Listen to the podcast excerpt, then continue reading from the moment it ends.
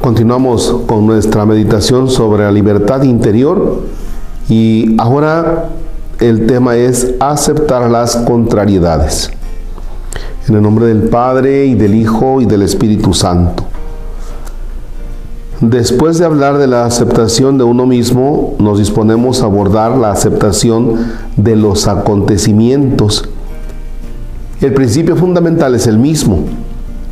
No seremos capaces de transformar eficazmente nuestra vida si no comenzamos por acogerla en su integridad y en consecuencia por aceptar cualquier acontecimiento exterior al que nos enfrentamos. Evidentemente resulta difícil aceptar lo que no percibimos como bueno y gratificante o positivo. Es más difícil aún cuando se trata de dificultades y sufrimientos de todo tipo. Nos referimos a todas esas realidades consideradas negativas con el término de contrariedades.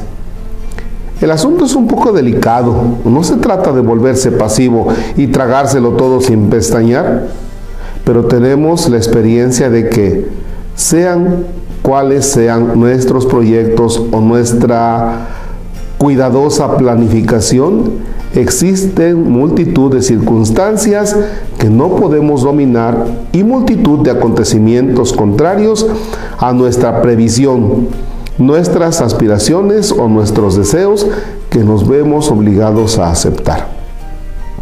En este sentido, creo que lo más importante es no contentarse con aceptarlas a regañadientes, sino aceptarlas verdaderamente. No limitarse a sufrirlas, sino, en cierto modo, elegirlas. Incluso cuando no tenemos otra elección, cosa que nos contraría aún más, Aquí elegir significa realizar un acto de libertad que nos lleve, además de, además de resignarnos a recibirlas en forma positiva. Cosa nada fácil, sobre todo cuando se trata de pruebas dolorosas. Pero sí un buen método que debemos decidirnos a poner en práctica con la mayor frecuencia posible y con una actitud de fe y esperanza si tenemos la fe suficiente en Dios para creer que Él es capaz de extraer un bien de todo lo que nos ocurre, así lo hará. Que te suceda como has creído, dice en varias ocasiones Jesús en el Evangelio. Bien, fíjense que, a ver, esto es lo que me está pasando tú puedes traer el tema frente al Señor. A ver, esto es lo que me está pasando. Y yo sé que tú puedes actuar. Y Dios nos acompaña con un acto de que suceda como tú, como tú quieres. Va a ir sucediendo. En ese sentido hablamos de un Dios que también es exageradamente generoso, porque le planteamos algo, Él llega hasta donde está nuestra fe y entonces, vaya, Él dándose cuenta de nuestra fe, es que nos dice, pues que suceda como tú, como tú lo quieres.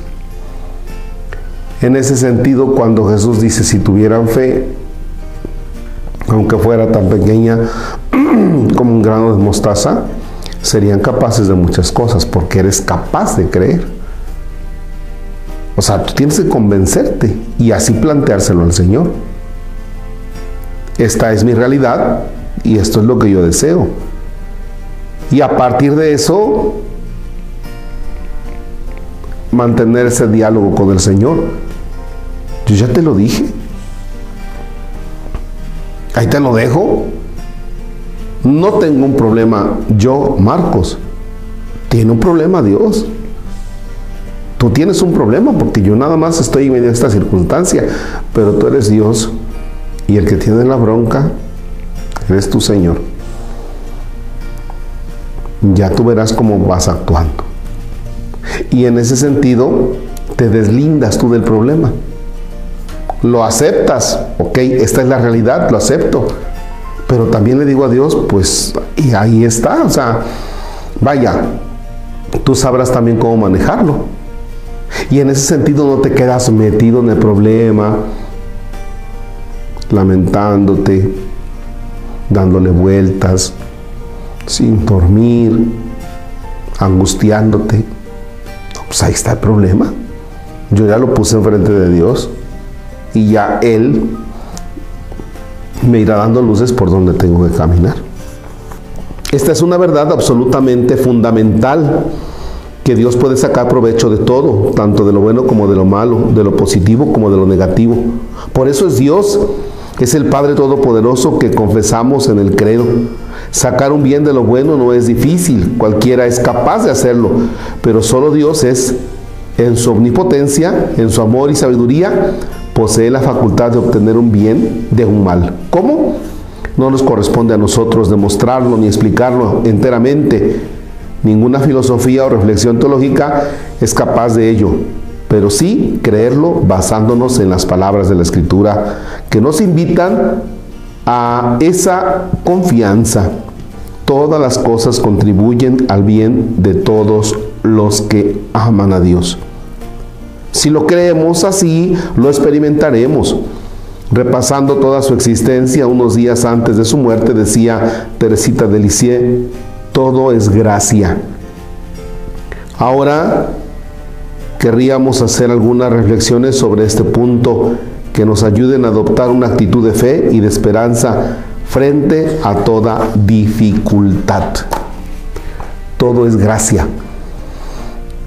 lo que San Pablo decía, para mí la vida es Cristo y la muerte, una ganancia. O sea, porque dice, pues lo que pase tendrá que pasar y yo sé que Dios me acompaña en los acontecimientos. Dice, y la muerte no es un acontecimiento negativo del cual yo tenga que decir, no, porque no lo quería. Dice San Pablo, la muerte es una ganancia. La vida es Cristo y la muerte es una ganancia. Esa es la manera de ver los acontecimientos de nuestra vida y sobre todo los acontecimientos negativos o lo que se llama las contrariedades. Ya, hay que verlas con mucha esperanza. Saber que de alguna manera se van a resolver. Y si no se van a resolver, bueno, pues no pasa nada, Tal vez yo quiera que se resuelvan de acuerdo a como yo estoy pensando. ¿Para qué? Para demostrar mi poder o lo que soy, lo, no sé. Pero si no se dan como yo quiero, pues no pasa nada, ¿verdad? Híjole, si tal enfermedad está y tenemos que irla sorteando, bueno, nos tocó enfrentarla y la vamos a ir enfrentando desde la esperanza. Si un acontecimiento negativo de trabajo, de economía, bueno, pues tenemos que ir enfrentando con esperanza. Porque si no la aceptamos con esperanza y la trabajamos, vamos a sufrir mucho. Que es el tema que sigue para el lunes. El Señor esté con ustedes. La bendición de Dios Todopoderoso, Padre, Hijo y Espíritu Santo, descienda y permanezca para siempre. Amén. Ánimo.